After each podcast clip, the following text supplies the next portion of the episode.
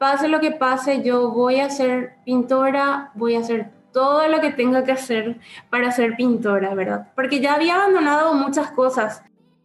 Bienvenida a tu potencial femenino. Soy Aura Celada y en este podcast Tu Potencial Femenino busco incentivar a mujeres como vos a explorar sus capacidades, dedicarse tiempo a sí mismas y a confiar en su poder. Comparto consejos sobre bienestar, productividad, desarrollo personal y entrevisto a mujeres inspiradoras que te van a impulsar a trabajar para cumplir tus metas. Acompáñame, vamos a potenciar energías y así transformar la actitud femenina con la que enfrentamos el mundo. Bienvenidas a todos a un episodio más de Tu Potencial Femenino. Este es el podcast donde damos visibilidad a mujeres extraordinarias para inspirar a otras mujeres a tomar acción, trabajar por sus sueños y cumplir sus metas. En este eh, episodio especialmente queremos inspirar a todas aquellas mujeres que sientan eh, una pasión hacia, hacia el arte, hacia las artes visuales. Eh, y para eso tenemos hoy a una invitada muy especial. Ella es Camila Cadogan una gran artista paraguaya y una joven promesa con grandes planes para compartir su arte con todo el mundo. Nació en Asunción en 1992, está cursando la licenciatura en artes visuales en la Universidad Nacional de Asunción. En 2017 estudió pintura en México y es ganadora de varios premios como mención de honor en el premio Henry Matisse en 2018 y una mención especial por la técnica aplicada en el premio de artes visuales de la Embajada Alemana en 2019. En el 2020, su obra ingresó a la colección del Museo de Bellas Artes de Paraguay. Actualmente es también secretaria de la Asociación de Artistas Visuales del Paraguay, AVISPA. Bienvenida, Camila, a tu potencial femenino. Hola, Aura, gracias por la invitación. Qué bueno, qué gusto tenerte acá. La verdad es que eh, yo te sigo eh, hace muchísimo en, Instagram eh, con todas tus obras. Eh, y todo el, detrás de escena ahí que, que hay de, de, tus obras. Y también Camila comparte mucho eh, su día a día, el barrio, eh, incluso me acuerdo tus, tus crónicas ciudadanas más o menos con el tema del Metrobús y todo eso, ¿verdad? Me, me remataba la risa. pero creo que todo eso cuenta también lo que es tu visión como, como artista, ¿verdad? Eh, y bueno, contanos un poco de, de tus inicios, siempre quisiste ser eh, artista, contanos cómo empezaste en este mundo. Yo me inicié en el arte eh, a los siete años, pero no específicamente con pintura. Empecé haciendo teatro, me gustaba mucho el coro, danza, bailar a mí me encanta, todo lo relacionado a arte, ¿verdad? Pero em, en 2000, eh, cuando tenía 13 años, yo tenía que seguir el bachillerato y no sabía qué carrera elegir y yo elegí eh, electrónica, porque dije, yo quiero ser artista, pero no sé cómo voy a financiar eso, entonces tengo que tener una carrera que me financie eh, lo que yo quiero hacer, ¿verdad? Que era dedicarme al arte. Y seguí tres años electrónica en el colegio, en el bachillerato, y fue terrible, me deprimí mal, no sé cómo yo terminé esa carrera, no sé cómo terminé el colegio. Y después de que terminé dije, no, yo tengo que hacer algo artístico, ¿verdad? Eh, yo cuando eso estudiaba violín, pero también tenía un poco miedo de lanzarme a artes visuales así de una porque todo el mundo te, todo el mundo te dice no vas a vivir del arte. Entonces dije, bueno, voy a seguir diseño gráfico porque eso tiene más salida laboral me metí a diseño un año y medio y me di cuenta que tampoco era lo mío. Como yo hacía violín, eh, dije, bueno, voy a, estudiar violín y, más adelante veo qué. Y llegó un, momento después de cinco años estudiar violín que mi familia me, me presionaba a que tenga un título universitario. Entonces era meterme a la licenciatura en música o hacer otra cosa. Y analicé, ¿verdad? Y mm, música no, no iba a poder tanto porque mm, para ingresar a la licenciatura necesitaba un nivel de, de, instrumento y de teoría bastante alto. Y mi maestro que de aquel entonces también me había dicho que Para tocar el violín no es necesario, no es necesario tanto tener una licenciatura porque en licenciatura eh, te enseñan también toda la parte de historia, teoría, eh, la parte acústica, la física de la acústica y eso te resta tiempo a practicar el instrumento. Entonces dije, bueno, a lo mejor que me animó a, a estudiar artes visuales y mi hermana, que ella quería estudiar diseño de modas. Me dijo, Cami, yo quiero estudiar diseño de modas, ¿dónde puedo estudiar? Y yo le dije, en el ISA se enseña, que es la Universidad Nacional de Asunción. Entonces, eh, ella dijo que iba a probar y yo dije, ah, ahí se estudia artes, entonces vamos las dos juntas, porque la carrera era de noche. Entonces, eh, hicimos las dos juntas algunas materias compartíamos, eh, materias básicas, que, dibujo, pintura, todo eso hacíamos juntas, y otras materias que eran de diseño aparte. Pero así fue como estudié eh, artes visuales en el 2014 y desde ahí yo tenía un abanico amplio porque la carrera de artes visuales es bastante amplia también porque puedes optar por cerámica, grabado, eh, fotografía, algunos van más hacia el cine, eh, y pintura, ¿verdad? Y yo tenía que elegir también. En el primer año de la carrera yo me clavé con la acuarela y eh, a final del primer, de mi primer año ya me junté con otros compañeros que también pintaban y dibujaban y hicimos nuestra primera exposición colectiva. Yo seguí todavía eh, explorando varios, varias técnicas hasta que yo demasiado quería hacer un intercambio y en el 2017 se me dio y fui a México, ya con... Yo ya estaba segura que me gustaba mucho la pintura, pero fue allá donde yo dije, voy a dedicarme a la pintura. Pase lo que pase, yo voy a ser pintora, voy a hacer todo lo que tenga que hacer para ser pintora, ¿verdad? Porque ya había abandonado muchas cosas. Había abandonado el violín, había abandonado diseño, había abandonado no sé, un montón de cosas. Y dije, bueno, pintura ya va a ser algo que no tengo que abandonar, es algo que a mí me encanta, que, que me apasiona y bueno, entonces... ¿Cuánto tiempo estuviste estudiando en México? Y un semestre de la carrera, que es cinco meses aproximadamente. Hasta que te quedaste a vivir allá. Sí. Pero y allá conocí... ¿Qué fue lo que viste en México para tipo, decidirte así, yo voy a estudiar esto, o sea, la pintura, o sea, viste que ahí se, se puede, se, se, llega a vivir del arte? Y la diferencia de mis compañeros de aquel entonces de acá y de allá era que allá a la mitad de la carrera ya se dedicaban a eso 100%, tenían un estudio, ya eran ya lo encaraban de una manera muy profesional. Tenían su taller, tenían un montón de estudios, colgaban sus paredes, un montón de obras y el nivel era muy alto también. Y acá como que se la carrera de arte se estudia como segunda carrera, muchos de mis compañeros ya, ya habían venido de carreras administrativas o ya, ya, ya eran personas adultas también y lo tomaban más como hobby o como cultura general. Y allá, sin embargo, no, allá lo toman, lo toman como una profesión. Entonces, ya lo encaran de una manera diferente.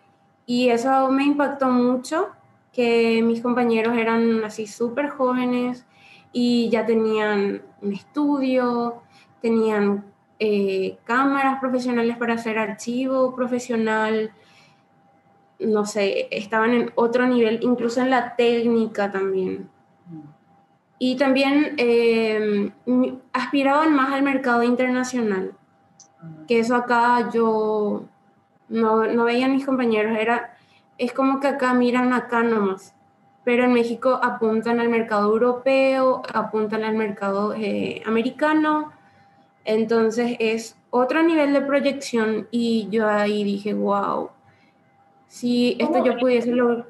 ¿Cómo es la bueno, tanto en, en, en, México, el tiempo que estuviste estudiando allá o, o, acá, ¿cómo lo encargan en la parte comercial del arte? O sea, en la universidad le enseñan también a, a, emprender o a saber venderse o a saber promocionarse, o, o no tocan ninguno de esos temas acá? Y no, la verdad que acá en la facultad te enseñan arte como algo muy fantasioso, no sé, algo muy romántico, el, amor al arte, mm, algo así, ¿verdad? Y eh, tiene su lado administrativo y también de cómo, cómo solventas eso, ¿verdad? Em, muchos... ¿Cómo lo ves en, en, la práctica? ¿Cómo lo ves de, para, para realmente ejercer esto como carrera? Y en la práctica uno tiene que ser muy emprendedor en realidad. Mm. Y eso es algo que en la facultad no se promocionan y yo creo que eso es una contra porque en realidad están generando desempleados, al menos si son jóvenes de 18 años que, que tienen la ilusión de hacerse artistas y se topan con una, con una visión del arte así muy romántico. Está bueno también, yo tengo mi lado, mi visión romántica del arte, ¿verdad? Pero yo eso separo de, de, cómo yo tengo que sostener mi producción, que son dos cosas distintas, pero no puedo yo dejar de lado esa visión de cómo voy a solventar, cómo voy a financiar mi producción. Entonces, sí, ese, eso es algo que no, no se fomenta en la universidad. Eh, porque ves que seguís contabilidad y sabes que vas a ser contador, que puedes trabajar haciendo asesoría o cosas así. Claro, hasta ya sabes más o menos cuánto vas a ganar y todo eso. Claro, o administración también, qué cargos puedes ocupar, cuánto, son, cuánto es la aspiración salarial, todas esas cosas. Uno sabe que va, que va a conseguir un empleo, pero en artes no.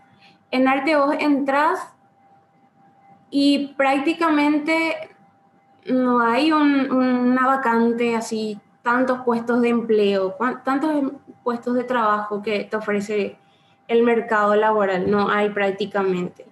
Si hay es muy poquito y son, la verdad que sí son muy mal remunerados. Entonces uno tiene que ser muy emprendedor y tratar de también educarse en el ámbito financiero, eh, en marketing. A mucha gente no le gusta esta... Eh, esta visión del marketing, ¿verdad? Pero la verdad que si uno eh, está buscando sostener esto, también tiene que verle ese, ese lado, ¿verdad?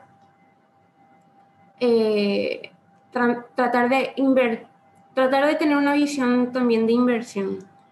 Y en el arte, por ejemplo, los proyectos son anuales.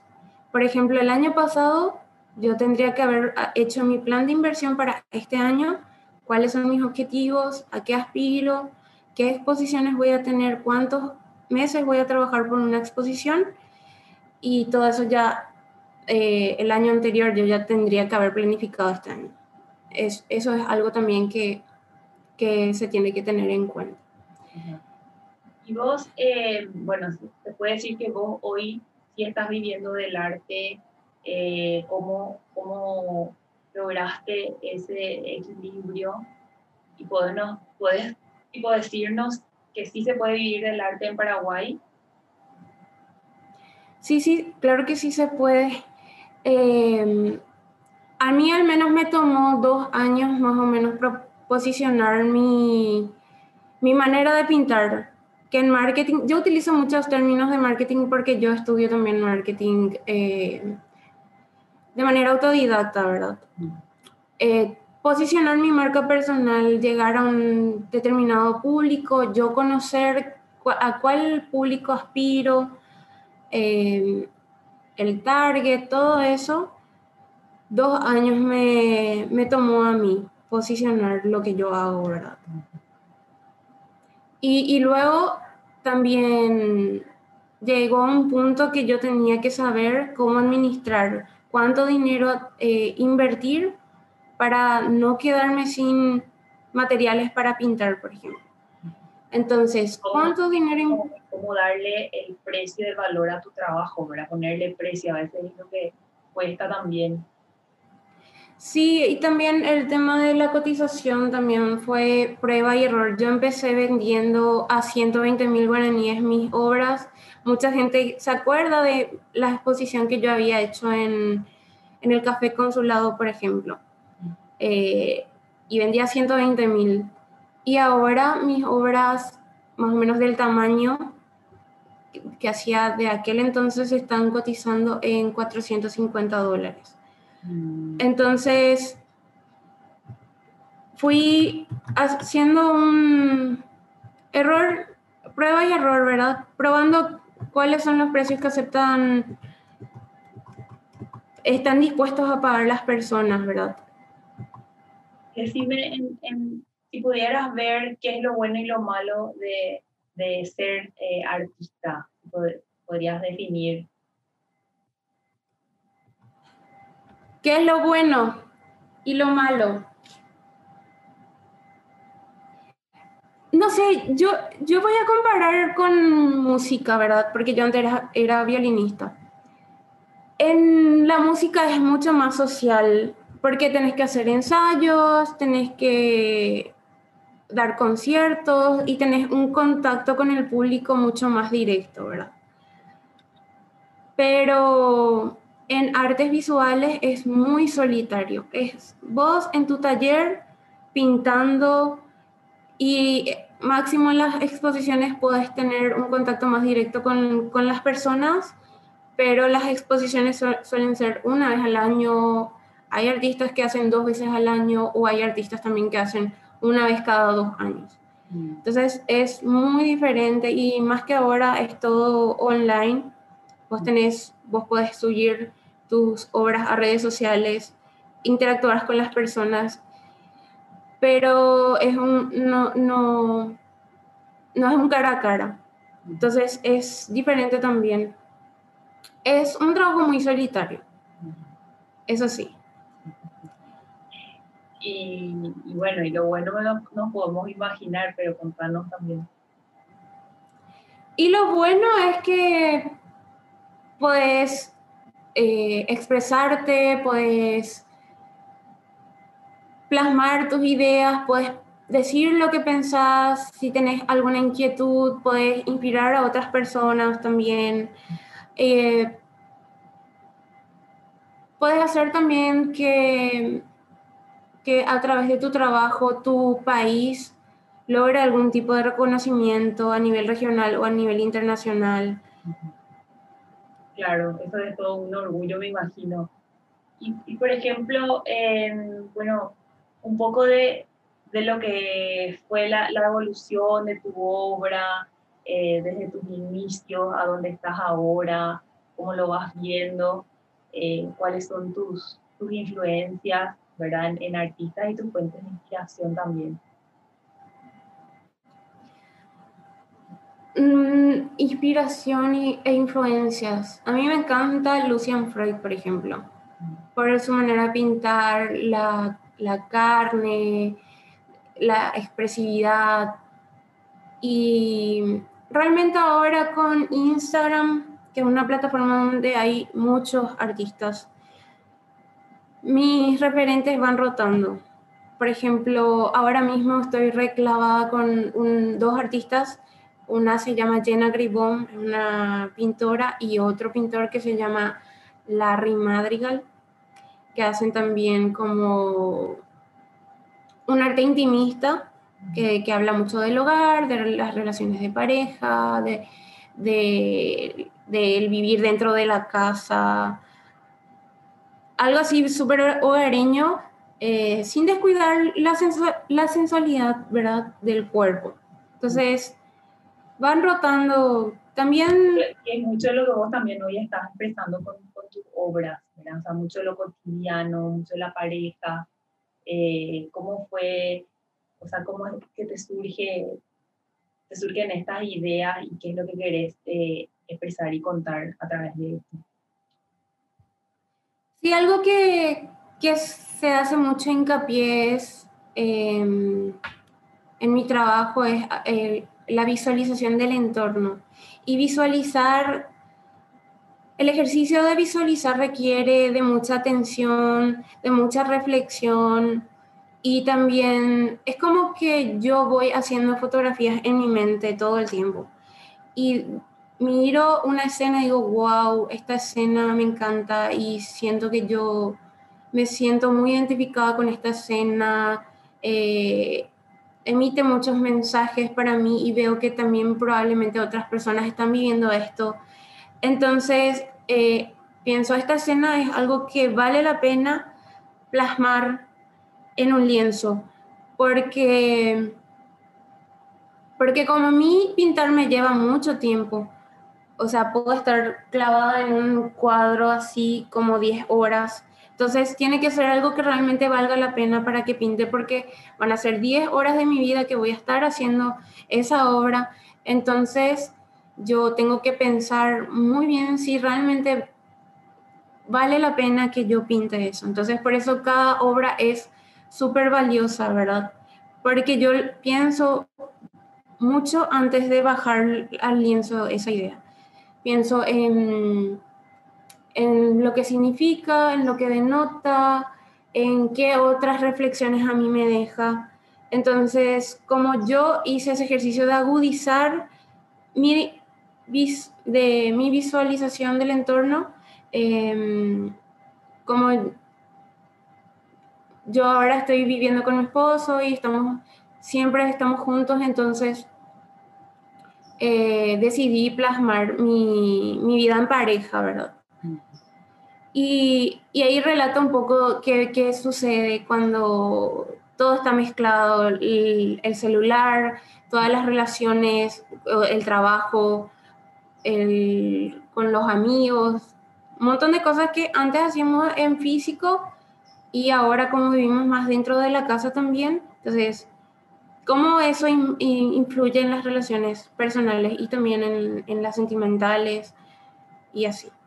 ¿Cómo ves la, la, recepción de, de, tu público? Eh, ¿cuál, es, ¿Cuál es tu relación con ellos? La gente que compra tus obras, que por ahí te hacen encargos también.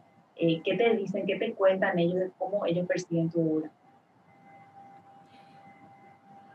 Se sienten identificados, me dicen muchos y me dicen, ¿cuánta razón hay en esa obra? O sea, es verdad lo que dice, o sea, lo toman como algo real y como algo verdadero, ¿verdad? Entonces, eso pasa mucho con la obra que no pasa desapercibida y genera un impacto en las personas de... Tiene, tiene algo, algo de, de, verdad eso. Y, será que yo estoy pasando por esa situación también.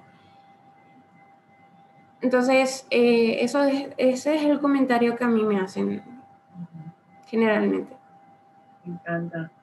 Eh, y el tema de ser mujer y artista, ¿cómo lo ves? ¿Cómo lo, lo vivís? ¿Sentís alguna diferencia o alguna injusticia o, algunos eh, privilegios o, o algo especial?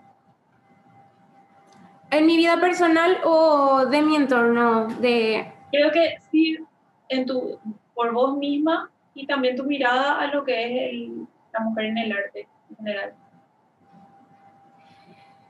Y en mi vida bastante bien porque yo tengo un buen relacionamiento con mi esposo y en, en, muchas tareas nos ayudamos mutuamente, ¿verdad? Ya sea en tareas del hogar o cosas por el estilo. Entonces, realmente bien, ¿verdad? Eh, pero sí tengo colegas pintoras y amigas pintoras que no la pasan tan bien porque no tienen apoyo en su casa o son o tienen que ser las amas de casa e incluso sus parejas les exigen que tienen que ser ama de casa y también tienen que tener un trabajo e incluso son menospreciadas porque hacen pintura y en todo el tiempo se les está repitiendo, deja ya de hacer eso, estás perdiendo tu tiempo porque no buscas un empleo real, ¿verdad?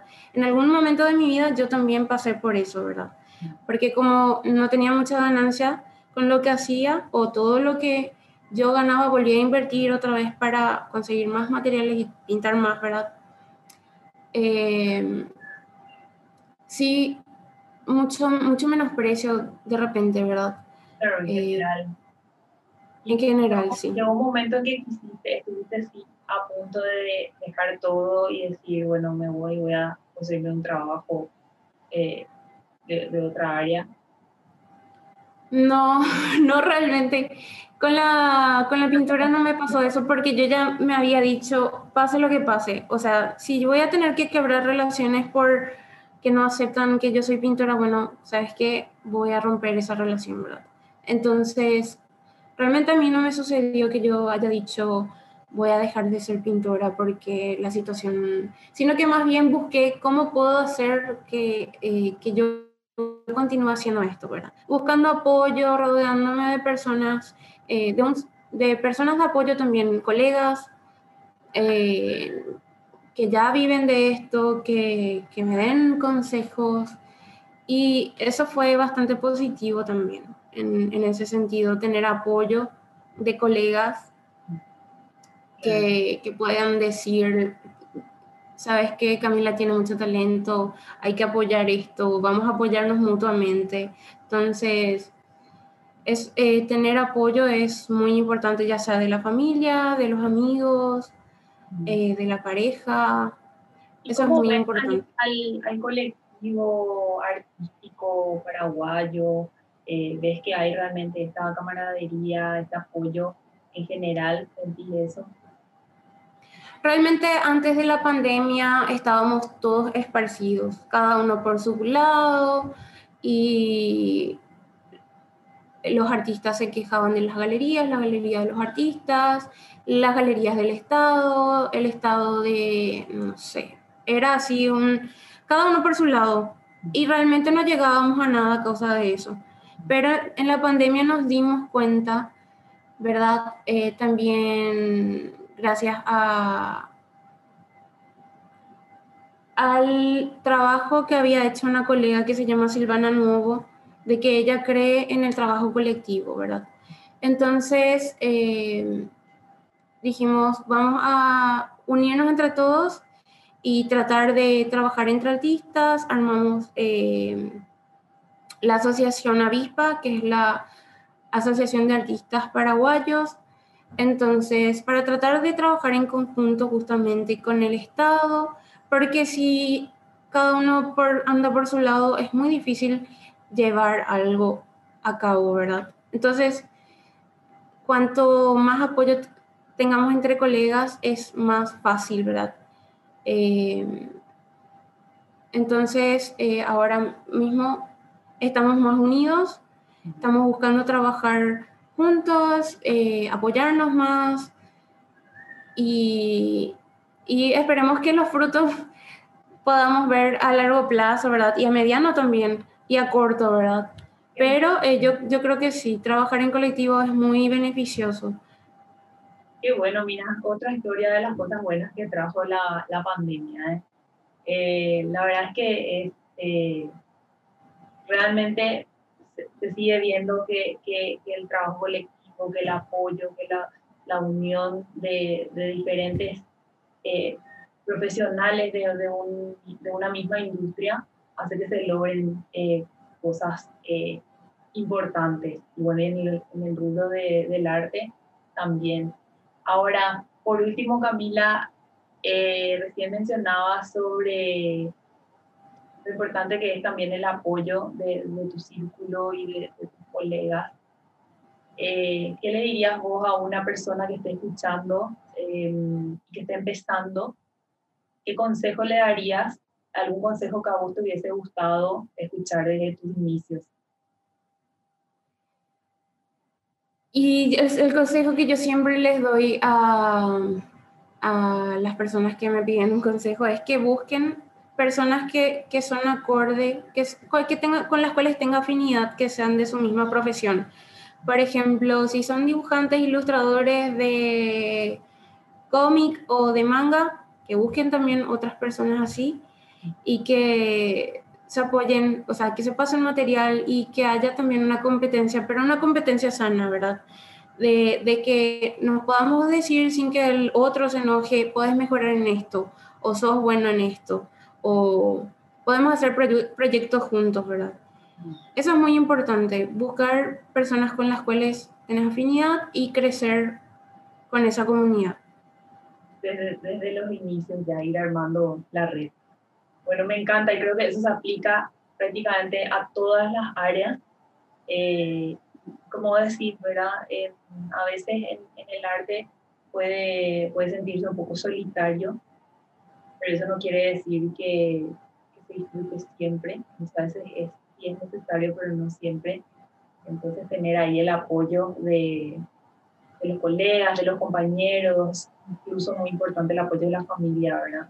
Eh, bueno, muchísimas gracias eh, Camila por, por haber estado en, en, este episodio de Tu Potencial Femenino. Es eh, un, un, honor para, para mí tenerte acá porque admiro muchísimo tu obra y ahora que conozco tu historia me, me llena también de, de orgullo saber que hiciste todo y, un día te convenciste y dijiste, acá es ya, eh, tomo camino y no paraste más, ¿verdad? Y que hoy estés realmente viviendo de, tu obra me, no sé, me llena de, mucha ilusión y, esperanza también para todo lo que es eh, el, mercado del arte, la industria eh, creativa y, todo lo que tiene que ver con esto, sobre todo en Paraguay. te deseo lo mejor que sigas eh, creando, que sigas exponiendo y en algún momento te voy a pedir alguna, alguna obra para mí, porque Dale. hay primerita en, en, mi lista. Gracias ahora por la invitación y e invito a todos a que sigan a tu potencial femenino también y que compartan con sus amigas y que más personas también, más mujeres también eh, puedan creer en su potencial, en su potencial y que tienen el poder también de transformar su sociedad. Me encanta, totalmente. Bueno, y sigan a Camila en Instagram y Facebook, está como Camila Cadovan, Camila-Cadovan, Cadovan es con C, C A. Eh, y bueno, ahí van a ver todas sus obras y todo el detrás de, de escena que tanto me gusta también. Gracias Camila, muchas gracias. Gracias, chao. chao, chao. Gracias por escuchar tu potencial femenino. Te animo a que explores aún más tu capacidad excepcional como mujer, dedicándote tiempo y confiando en tu poder. Comparte este episodio con tus amigas para potenciar nuestras energías y así transformar la actitud femenina con la que enfrentamos el mundo.